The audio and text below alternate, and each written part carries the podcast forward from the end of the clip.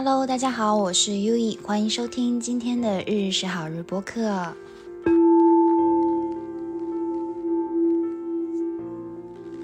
嗯，现在一边泡脚一边给大家录音。然后，其实我，呃，上周从四国回来嘛，真的是有准备好多期内容，就是想来分享，比如说四国的一些经历，可能。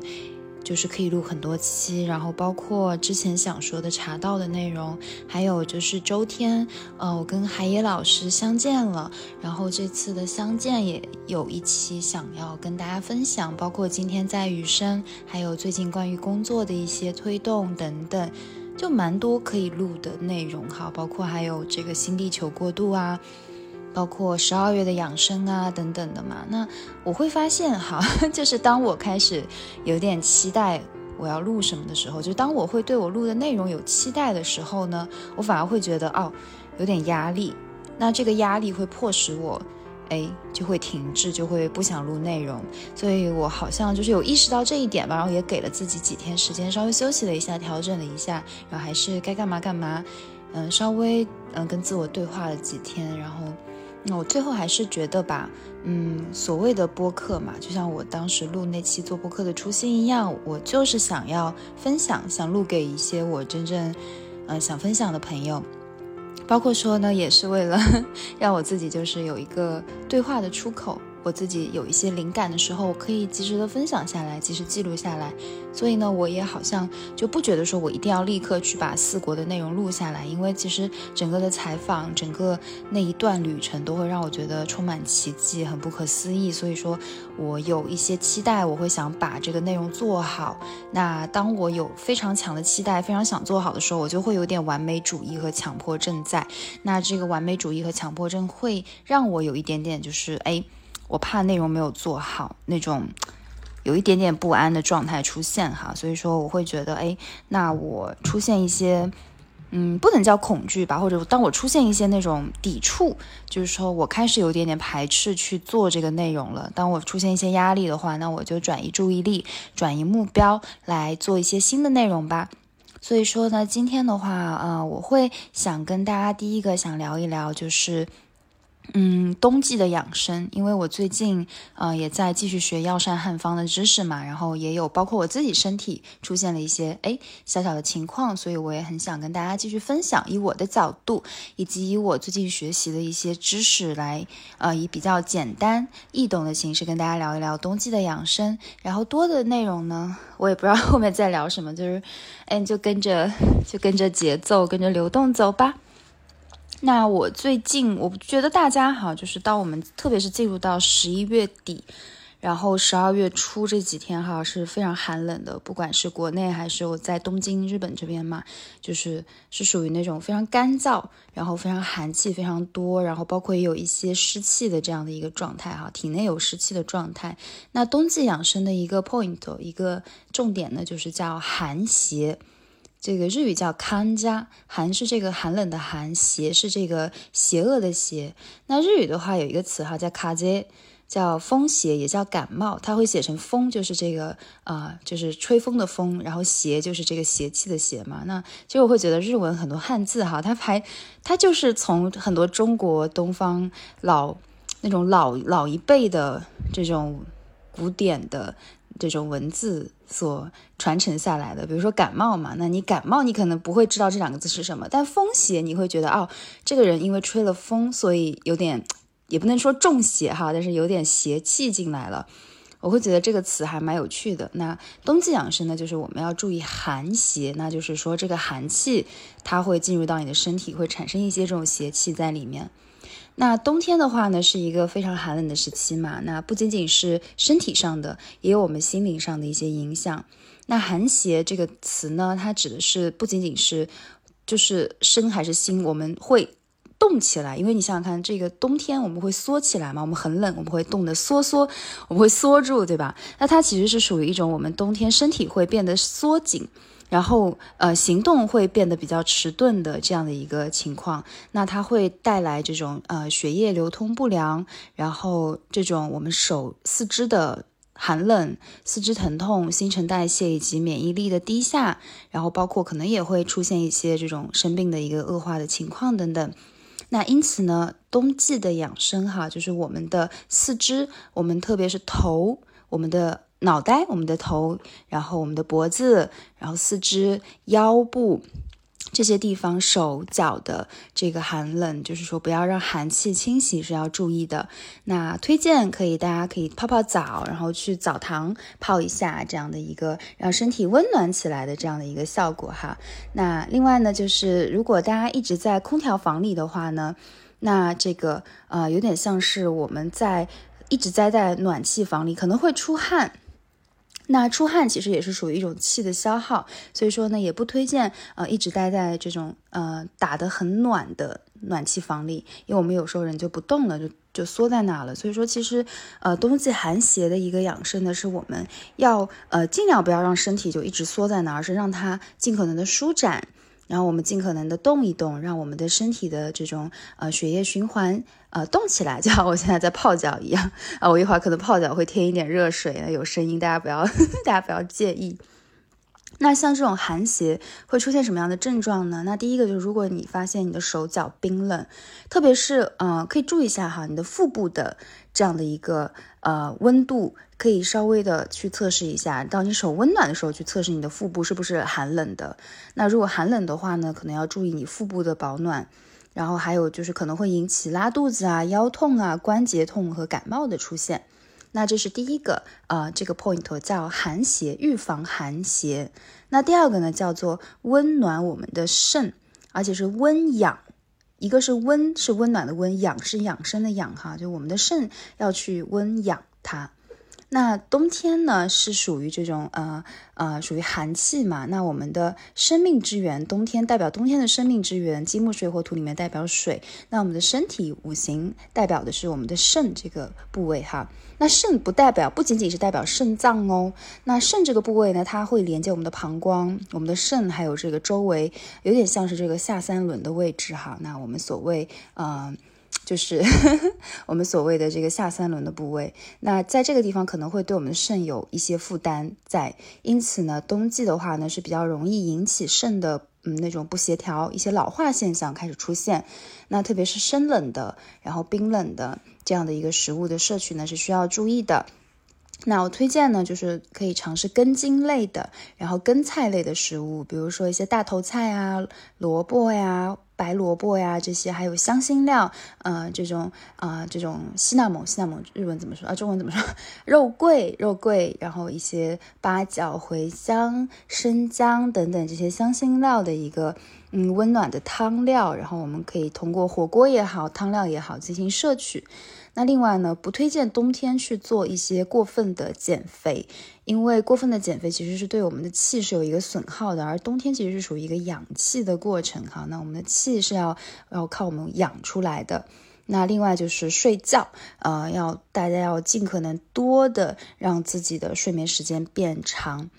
然后，特别是像我们现在就是属于呃阴阳嘛，那春夏是属于阳盛，那秋冬就开始出现阴盛嘛。那特别是到冬至的话，这个阴的能量会到一个鼎盛的时期。那这种情况底下，我们尤其是要注意养好我们的肾的这样的一个呃，就是让它变得更加强大。那这种情况，我们也可以对明年，让我们更好的应对应对所有的一切，更好的迎接明年。那最近的话，就是我包括我的很多个案客户，包括我的家人哈，就出现了这种嗯，这种膀胱经，就是比如说尿频啊，然后这种肾啊、膀胱发炎啊、尿道炎的问题哈，特别是女性。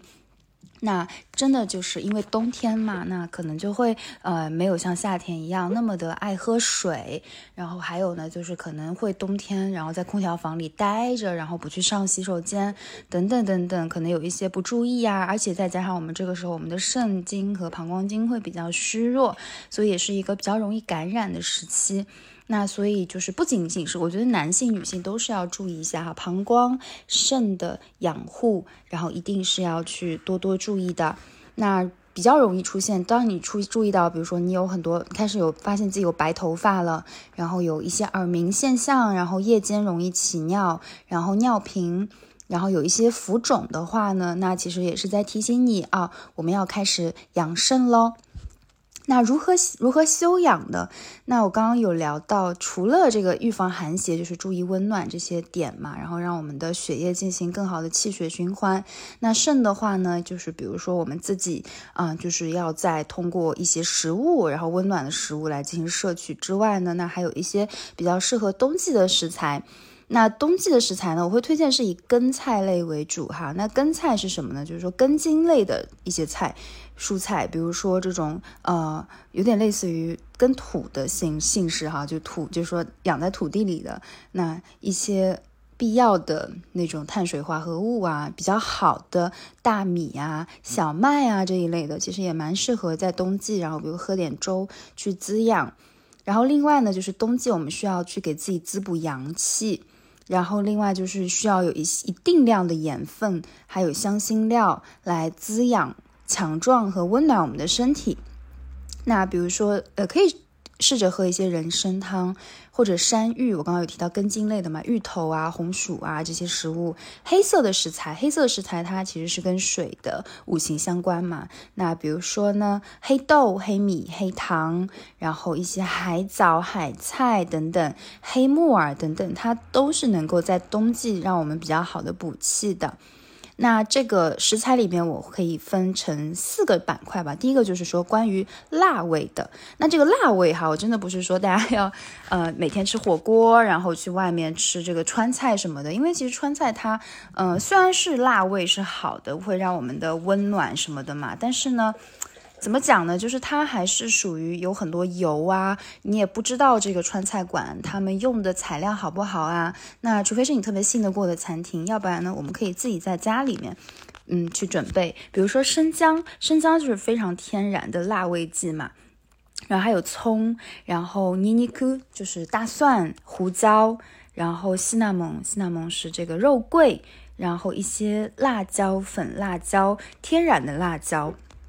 那我们平时除了呃，就是做菜用到它们以外，我们泡脚，我们其实也是可以试着把这些料包放进去，然后来泡脚，让通过我刚刚聊到这个容易呃进入寒气寒邪的我们的脚手，然后通过这个地方来进行呃补气和养气。另外就是我刚刚聊到了黑色的食材嘛，那黑木耳、黑豆、黑米、黑糖，然后这种呃海带、海藻等等等等，就这些食材其实也是非常适合在这个时期吃的。黑芝麻对吧？非常适合这个时候去进行进补。那另外呢，就是可以去试着进补一些可以养气的、养我们元气的食材，比如说羊肉、牛肉、虾、香菇、山芋，然后一些这种稻米、人参。红枣等等，其实也是比较适合在这个时候进补的。当然，我虽然提到这么多食材哈，那我还是想说的，就是我们人不要说，就是你只盯着一个食材吃。啊，比如说我有一位个爱朋友，他就是特别怕冷嘛，所以他去年冬天就一直在吃羊肉，结果就吃到自己上火，然后就很难受，就嘴巴一直在发炎。那他确实也好像没有冷，但是他嘴巴发炎了。那其实这就是一种，嗯，就是你没有特别。Balance 你的那个协调度要咱们要调好，不要说我们就一段时间猛吃一样东西，而是要去平衡性的、有意识的跟着自己的感觉去吃，好吗？那另外呢，也推荐一些呃这种比较适合的一些呃。饮茶，比如说这个黑豆茶，我刚刚有聊到嘛。那还有就是说，像是这种冬季比较适合的红枣、红枣跟桂圆，然后呢可以试着然后泡一些这种红茶，嗯，可能龙井啊这些茶叶，我觉得也蛮适合的。所以说，嗯，我觉得就是我们冬季的食材，其实就是嗯注意一下，一个是养肾，一个是注意寒邪的入侵，那就非常好了。对，那我最近因为还在学嘛，本来是去十一月份有一个中医的考试，那我觉得还是想在嗯把它再学得更巩固一点，再加上最近事情也蛮，也不能说蛮多吧，还好，但是呢，我会觉得可能嗯真正去拿证考试之前，还是想自己多巩固一些，学习一些，让这个知识更加扎实一点，因为有时候。我会，因为今年我真的是考了蛮多证书的。那我会发现呢，就是说你考证书前的那一阵子，你是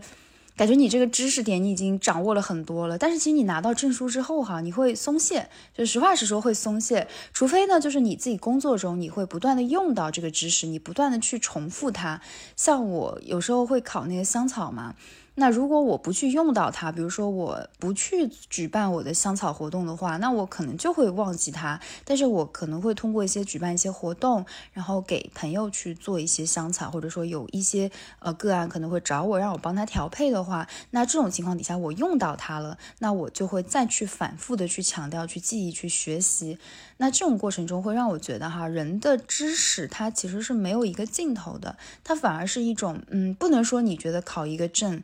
或者说你你进入这个地方上班你就什么都达成了，那绝对不是这样的。所以说，嗯，反而是我会觉得，其实你考证。它真的只是一个开始而已，它并不了不起，就是它很好，它会让嗯你的工作，它会成为你的一个经历，它会成为你的一个经验，让别人可能更多的信任你。但是呢，对于这个个人而言，我还是觉得就是我们的嗯，它真的只是一个开始。你拿到这个证书，它只是个敲门砖，它可能就是你打开这扇门的第一步。你这只脚还没迈出去呢，你这只脚迈进去的这一步，就是说你要真的开始在这个过程中去通过你的经验。你实实在在接触的这些人也好，事也好，这些嗯，这些故事也好，去反映出来，然后去学习，我觉得这才是真正嗯，能够在某种意义上精进自己的一个比较重要的一个点哈。对，那我最近有一个挺大的感悟哈，那就是说我有很长一段时间呢一直在探索，就是爱自己，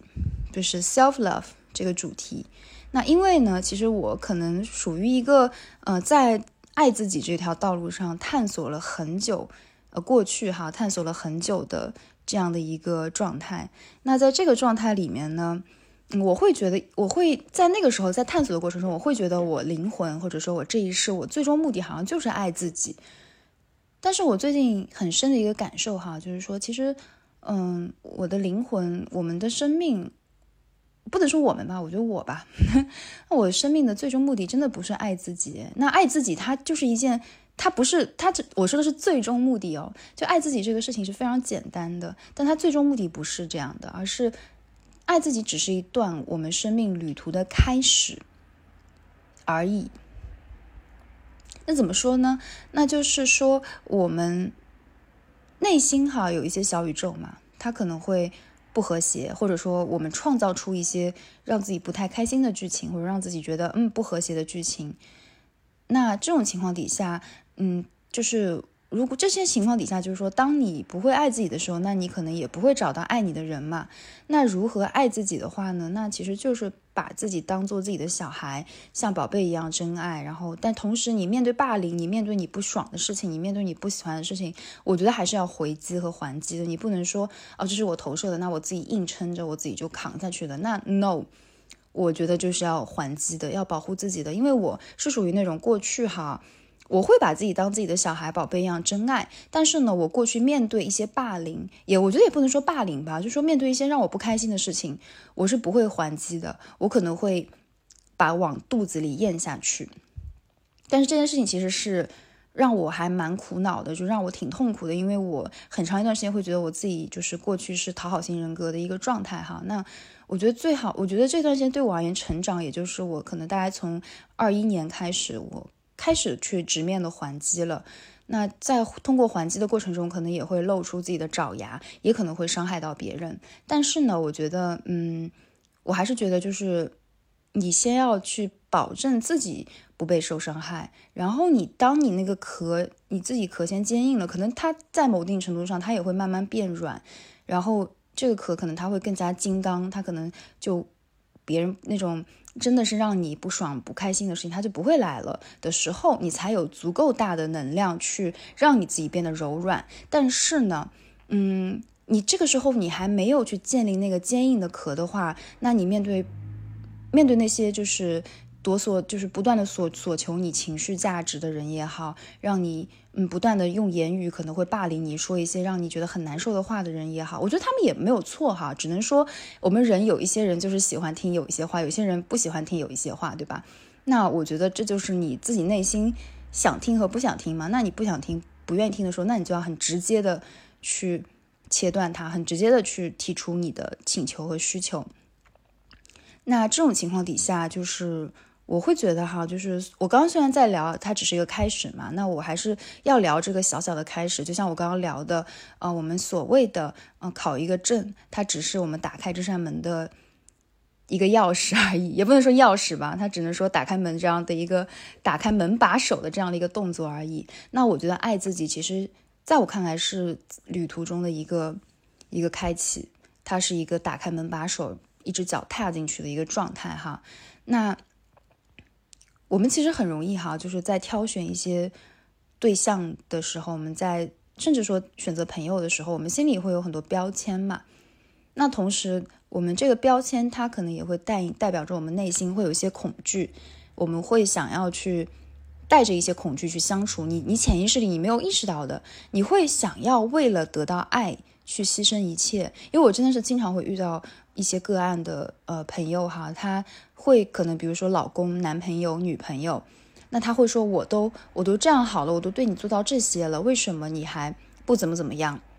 对吧？那这其实是一种你带着一个标签，你带着一种会失去对方的恐惧去相处了，你会想要为了得到对方的爱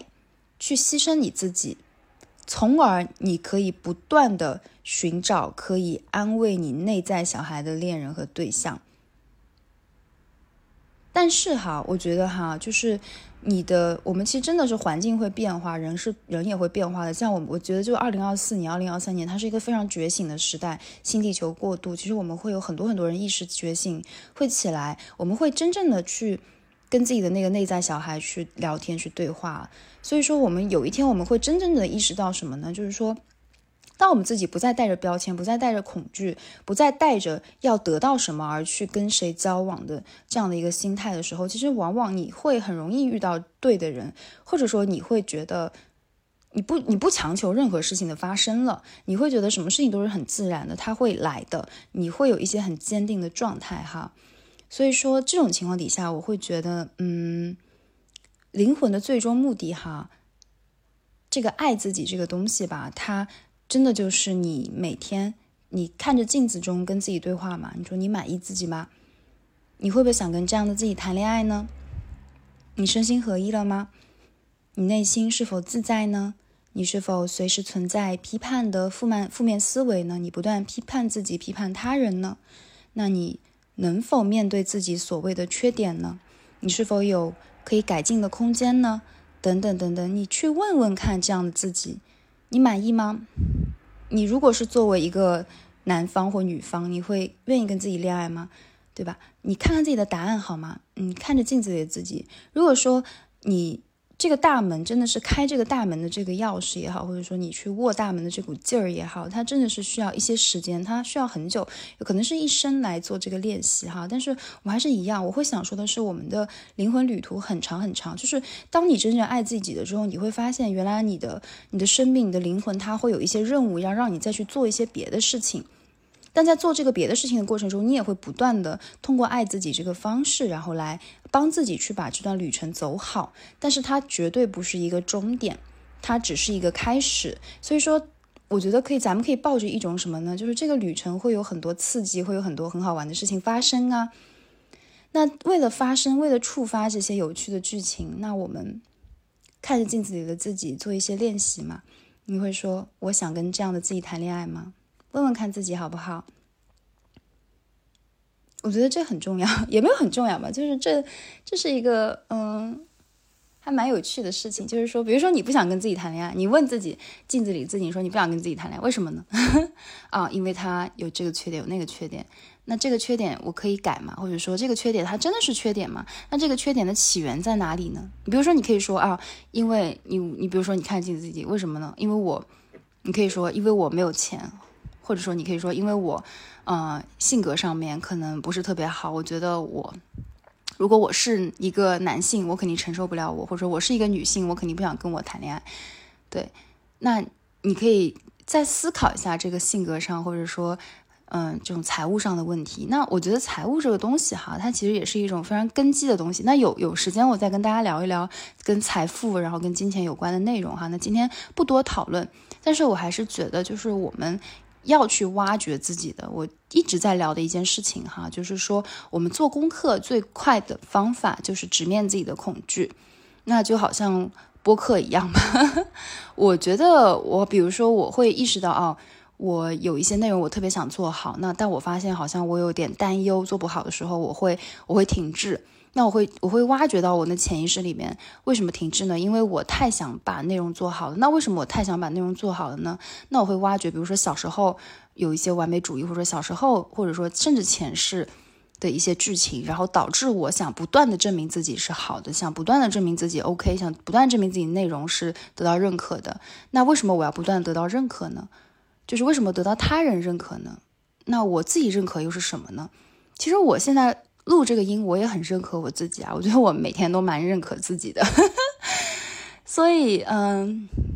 就是像这样子吧，去剖析自己，对吧？我每天认可自己，但是我我不太愿意别人不认可我。那这个背后是什么，对吧？去问他，去不断的嗯，像剥洋葱一样，可能他会。是有点痛苦的过程。我觉得我们做功课其实真的是要面对一些痛苦哈，可能有时候会扒到自己，可能会哭或者说怎么样。但我会觉得温柔的